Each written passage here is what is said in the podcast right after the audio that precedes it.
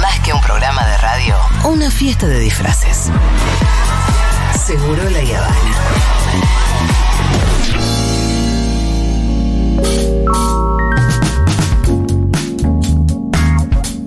¿Qué tal? ¿Cómo les va? Qué alegría estar acá en el festival. Eh, volver a Tecnópolis, ¿no? Sí, no, no, en tu cara. Y estamos además en el marco del Festival de Infinito, que es un, mar- es un festival que celebra la diversidad, así que no podía no estar en la mesa de manera permanente el señor Lucas Fauno.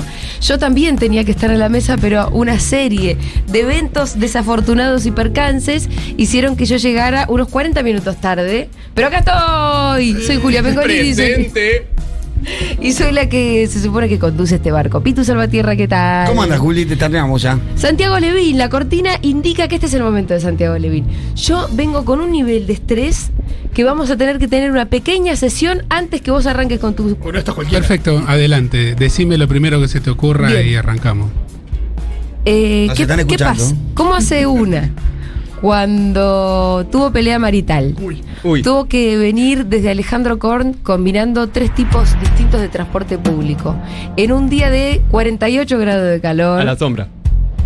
Claro, lo único que te puede alegrar y levantarte es decir, estamos haciendo radio, Sí, radio. está buenísimo, estamos en Tecnópolis, estamos en el- un festival eh, divino, donde van a Julieta, empezar a pasar un montón de Si no cosas. te levanta Miranda y Cumbia Queers, Claro, eh, Sudamérica no te levanta nada. Está, La gente que ya se está juntando acá. Qué mucha, ¿eh? Sí. Ay, chicos, qué calor. Quiero, Los, quiero los tirar. están locos. Mira, Yo Julita. le quiero tirar baldes de agua en este momento. Hoy más que nunca, para tu mal humor, para lo que Que- sea. No tengo mal humor, para. No, no, no. Para.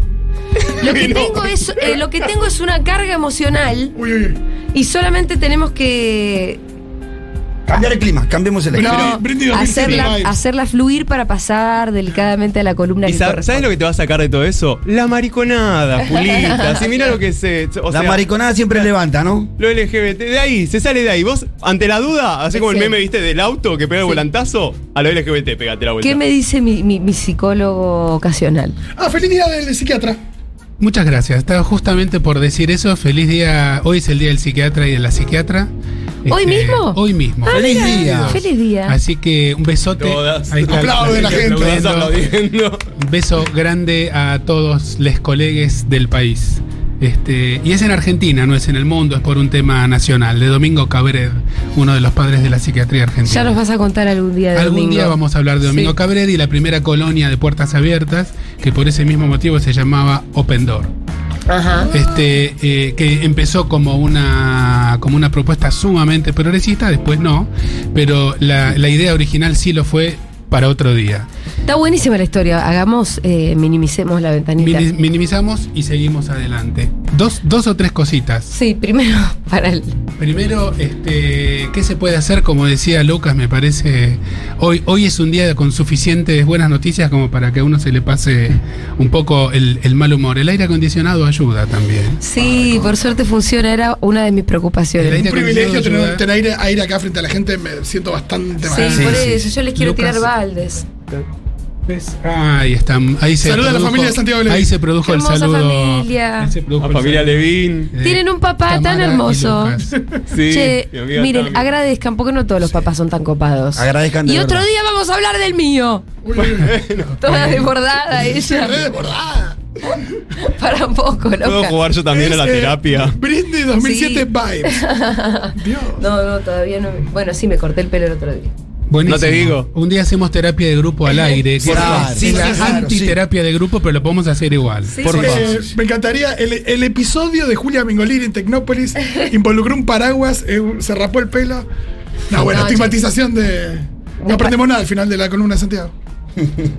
Bien. Bien, yo estoy sin cosos, sin auriculares, así que sigo, sigo lo que me digan ustedes. Estamos Use, use los del Pitu mientras vamos, tanto. columna, columna. Sí, columna. Bueno, eh, columna que además eh, ad hoc, ¿no? Sí. A la circunstancia y al marco y todo eso, lo cual está muy bien. ¿De qué Bueno, vamos yo a le decía a Julia, Julia me trató de cuidar y me dijo, si no querés, con todo el calor que va a venir y todo esto. Y yo la verdad que le decía, me encanta, diez veces más ganas de estar, de estar en Tecnópolis con todos los compañeros y las compañeras de la FUTU y con este festejando la diversidad, eh, que me parece que es uno de los festejos más importantes. Diversidad que es este, lo contrario de uniformidad. Diverso es lo contrario de uniforme. Y yo quería decir básicamente dos cosas. Una, diversidad también involucra salud mental, eh, lo, diferente, lo diferente en salud mental, el estigma que pesa sobre las personas que tienen eh, un trastorno mental o un diagnóstico mental y que por eso tienen un tratamiento diferente, generalmente eh, disminuido, no consiguen trabajo, no consiguen invitación para hacer deportes o para ir a festejos. Entonces, una palabra también para las personas que son diferentes en eso, ¿sí? En este tener, padecer o portar un- un- una discapacidad en el área mental. Eso por un lado. Por el otro lado, em, yo pensaba la importancia, estoy de vuelta leyendo, discúlpeme que me ponga ultra nerd, la historia del siglo XX de Eric Hobsbawm Ajá. que vale muchísimo la pena volver a leer y volver a visitar. Y una de las cosas que dice este historiador inglés que se murió en el 2012 es que eh, quienes estamos vivos en este momento tenemos una fuerte desconexión con la historia de la humanidad, con nuestro, con el pasado de las generaciones anteriores. Entonces, corremos el riesgo de pensar que nuestras luchas de hoy las estamos inventando hoy. Y en realidad estamos continuando luchas centenarias, a veces milenarias, por la justicia social, por la diversidad, la historia de la lucha por el voto femenino en Argentina, la historia de la lucha por el voto universal directo y secreto, la historia de la lucha sindical en Argentina, donde el anarquismo tuvo tanto que ver. Es decir, está muy bueno leer historia para que todos y todas nos recordemos bien este, que nosotros continuamos luchas añejas, le vamos metiendo cosas nuevas, sin duda, les vamos metiendo cosas nuevas. El siglo XX, dice Hobsbawm, fue el siglo de la gran intolerancia, de la intolerancia con todas las diferencias. Fue el siglo del holocausto, este, del genocidio nazi, de las guerras mundiales que mataron millones y millones y millones de personas por cuestiones religiosas, económicas, imperialistas, etc. Hay un concepto que a mí me gustaría traer acá, que ya lo dije alguna vez, pero que me parece sumamente lindo, que es eh, no la tolerancia con la diferencia, sino el amor por la diferencia. Es el amor, el, el- el término técnico sería el amor por la alteridad, por todo lo que sea no yo, porque uno toma como normal lo que es uno. ¿Sí? Es normal levantarse a la hora que yo me levanto, es normal tener los gustos que yo tengo. Entonces, todo lo que no es yo es la alteridad, lo que es distinto, alter, el otro. Entonces, lo que tenemos que luchar políticamente y militar es por el amor por la diferencia. Es decir, lo contrario de uniforme. Diverso es lo contrario de uniforme. El pelo, la orientación sexual, eh, las El preferencias. tamaño del cuerpo. El tamaño del cuerpo. Recién dijiste uniforme y pensé en las escuelas y en el rol importante que tienen en eso y que no siempre cumplen. Bueno, yo me crié este, desde mis 7 hasta mis 16 años en Venezuela, mientras acá estaba la dictadura militar. Mis padres se exiliaron allí y cuando volví, hice cuarto y quinto, quinto, eh, cuarto y quinto año del Nacional, tuve que ir a un colegio de varones con uniforme. Para mí fue una experiencia. Claro. Un día voy a escribir sobre eso si tengo tiempo y suficiente talento para hacerlo. Hay una editorial que lo está alentando a que lo haga. Hay una editorial que me está alentando para que lo haga y de hecho ya lo empecé a hacer. Ok. Ya lo empecé a hacer. Me encanta, me encanta este, este anuncio. Qué, qué bien que maneja el suspense. ¿eh? Próximos títulos de ediciones Futurock. Levante la mano que lo compraría. Bien. Ya tenés un público. Hay un título posible que, que- que- que está por ahí dando vueltas en el aire, pero que Leila todavía no autoriza Ajá. a, que lo diga en voz alta. Y Carolina, que es mi editora este, casa adentro, tampoco. ¿Lo podemos decir, Caro? No, no, dice que no. Ponete picante, Caro. Lo puedes Te decir bancamos, como podría ser este y no. como podría No. ser o podría no ser. Bueno, de todas formas, tiene que ver con esto, tiene Sí. mucho de historias personales, entre ellas esta que estoy contando. Yo no sabía hacer el nudo de la corbata cuando vine Claro. de Venezuela. Yo iba a un colegio sin uniforme, mixto. Ya la palabra mixto es antigua.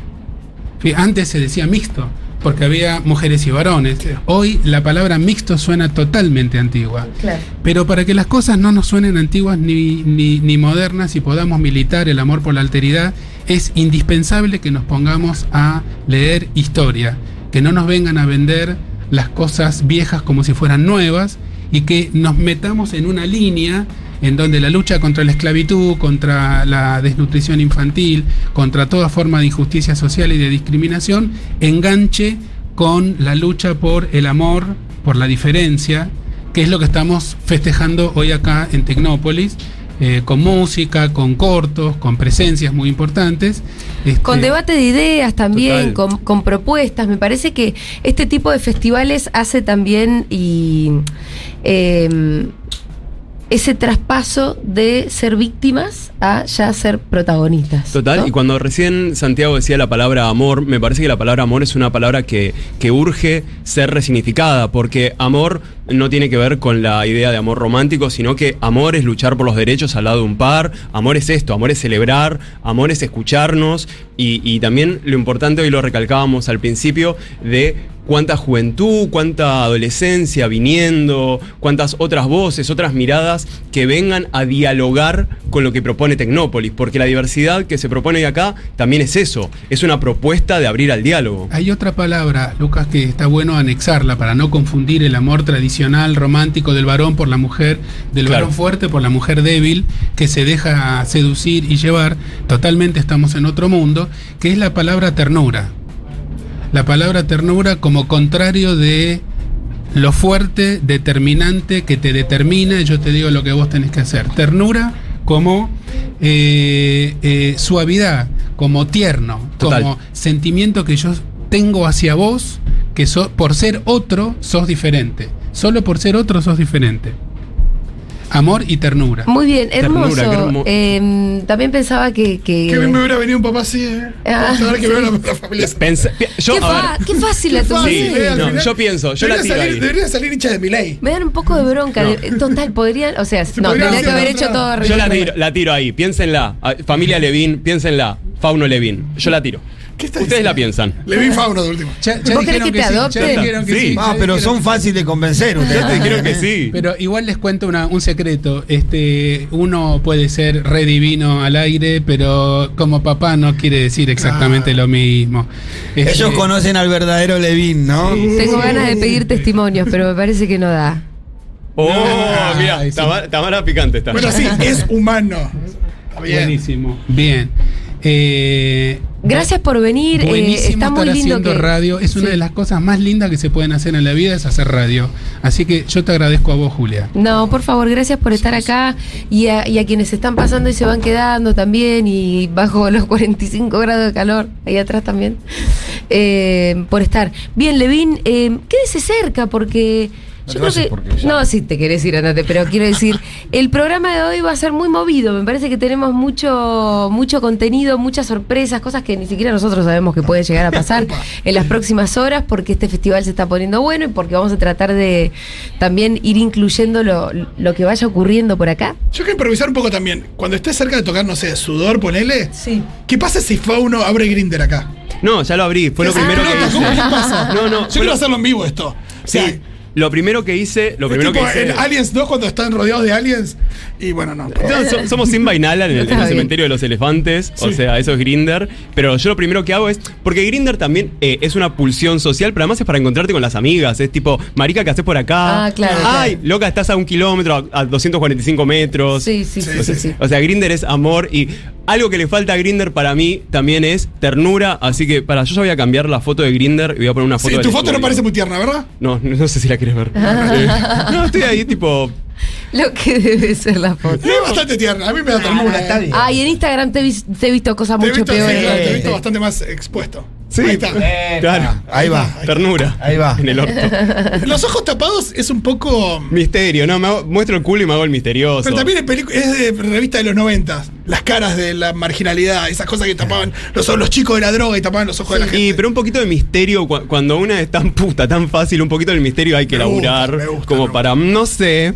Bueno, está bien el misterio. Che, estaba, eh, ta- estaba pensando un poco en. ¿Ya tenemos que ir cerrando? Ah, eh, para, para volver un poco a Levin y a la salud mental. Eh, ¿Cómo. ¿Cómo puede ser que haya sido durante tanto tiempo y en tantas culturas también diferentes y sigue siendo al día de hoy un enorme padecimiento, este, no sé, que ser un chico que te gusten los chicos, ser una chica que te gusten las chicas? Eh, y cómo eso debe repercutir eso, como en, mucho, mucho dolor, porque hasta ahora como que hablamos un poco más desde, desde lo estructural, ¿no? Desde eh, la diversidad casi como una categoría política, de el amor incluso como una categoría política, eh, en contra de la idea de la tolerancia, que es una idea fea. Pero las personas, ¿cómo hacen para... ¿O acaso estamos en un momento donde ya se está dejando de sufrir tanto? Eh, yo creo que no. Lo que pasa es que desde el punto de vista psicoanalítico, Sí. eh, la búsqueda de uno mismo o de un mismo siempre es en la angustia. Aunque uno tenga todos los atributos hegemónicos, eh, la búsqueda siempre es en la angustia. El bullying es una muestra de esa angustia. Eh, que, por ejemplo, bueno, que es absolutamente eh, eh, reprochable y inaceptable, pero es una muestra, eso que sucede, la discriminación, la agresión, los ataques, es una muestra de cómo la angustia atraviesa a todo ser humano que se busca a sí mismo eh, desde el nacimiento, en la infancia, en la pubertad. Uno nace y le ponen un nombre, le ponen un género, a uno no le preguntan cómo te gustaría llamarte. ¿Qué, qué pronombre uso? No? ¿Quién a sos? uno no le dicen, eh, no, le, no, no le, no le abren la identidad, uno viene con eso, algunos autores lo llaman violencia primaria, uno nace con muchas cosas puestas, incluso el, el club de fútbol, del que uno tiene que ser hincha, sin que exista una cultura que te permita revisar. Decir, bueno, mira, a los 13 lo vas a revisar, a los 20 lo vas a recibir. eh, Cada tanto vas a revisar quién sos, qué te gusta, qué te gustaría hacer. Entonces, pero esa angustia es mucho más marcada en quien elige o le toca recorrer un camino que no sea hegemónico, un camino que sea desde la marginalidad. Digamos también otra cosa, que no por ser del siglo XIX atrasa, yo creo que está más vigente que nunca. También existe una diversidad que tiene que ver con las clases sociales. Lo digo en un sentido marxista. Es decir, eh, esas son diversidades que no serían aceptables. Ahí no tenemos que ver con amor la diferencia de clase social. Esas son diversidades que serían inaceptables. Por ejemplo, que en nuestro país 5 millones de personas vivan en Villa Miseria. Eso también es diversidad, pero es del orden de lo inaceptable. En cambio, las diversidades que tienen que ver con la identidad buscada, trabajada angustiosamente, son las diversidades que nosotros tenemos que defender y tenemos que luchar para que se profundicen y para que sigan existiendo y aparte para que adopten formas que hoy no conocemos. Hoy pensamos que conocemos todo, conocemos lo de ahora. Dentro de 20 años, 40 años va a haber nuevas formas de ser que a nosotros los que estamos en esta mesa vivos nos van a tomar de sorpresa. Total. Y en algún momento me gustaría, Santiago, que hagamos un crossover de armas con vos, sobre todo para poder charlar de cómo los sistemas de salud eh, mental abordan a las diversidades sexuales, eh, quizás pensar juntos un poquito de, de caja de herramientas o de voces o de repensar de qué pasa cuando una persona LGBT más eh, o- se acerca a un sistema de salud. Porque en general, tanto el sistema de salud mental como los sistemas de salud en general suelen ser muy heteronormados. Eh, podemos decir lo mismo del sistema educativo. Claro. Exactamente lo mismo Claro. de un documento que dice varón-mujer. De otro. las instituciones en general. Pero, pero lo tomo, lo tomo. Te Porfa. contesto rápidamente dos cosas. Sí. Uno, Silvia Diseñi, hay que invitarla. Silvia Diseñi es una médica psiquiatra, eh, psicoanalista, especialista en este tema, es una genia, fue docente del Buenos Aires durante décadas y es una muy buena comunicadora y ha estudiado la historia, por ejemplo, la historia de cómo la homosexualidad dejó de ser considerada patología en Estados Unidos para los manuales oficiales. Y la razón fue muy simple. Los militantes este, amenazaron con hacer público cuáles de los psiquiatras que hacían las clasificaciones eran homosexuales. Ah, listo. Este, la otra cosa que te contesto, recomiendo a, a- a todos los oyentes que busquen en YouTube eh, un colectivo uruguayo que se llama Ovejas Negras Sí. y hay un corto chiquito que se llama ¿Cuál es la diferencia? Ya tiene muchos años, este, pero vale la pena. Nosotros en la Facu lo, todos los años lo pasamos a los estudiantes de medicina, donde se muestra el lado A y el lado B cuando el personal de salud lo hace mal y lo hace bien. Si llamás por el nombre o por el apellido, el tipo de preguntas, el tipo de intervención en el hospital general con una sala de espera grande, está muy, muy bien hecho. ¿Cuál es la diferencia? Colectivo Ovejas, Ovejas Negras en YouTube y ahí está por lo menos el 40% de las respuestas. Bueno, son un montón. Un aplauso para Santiago Levín.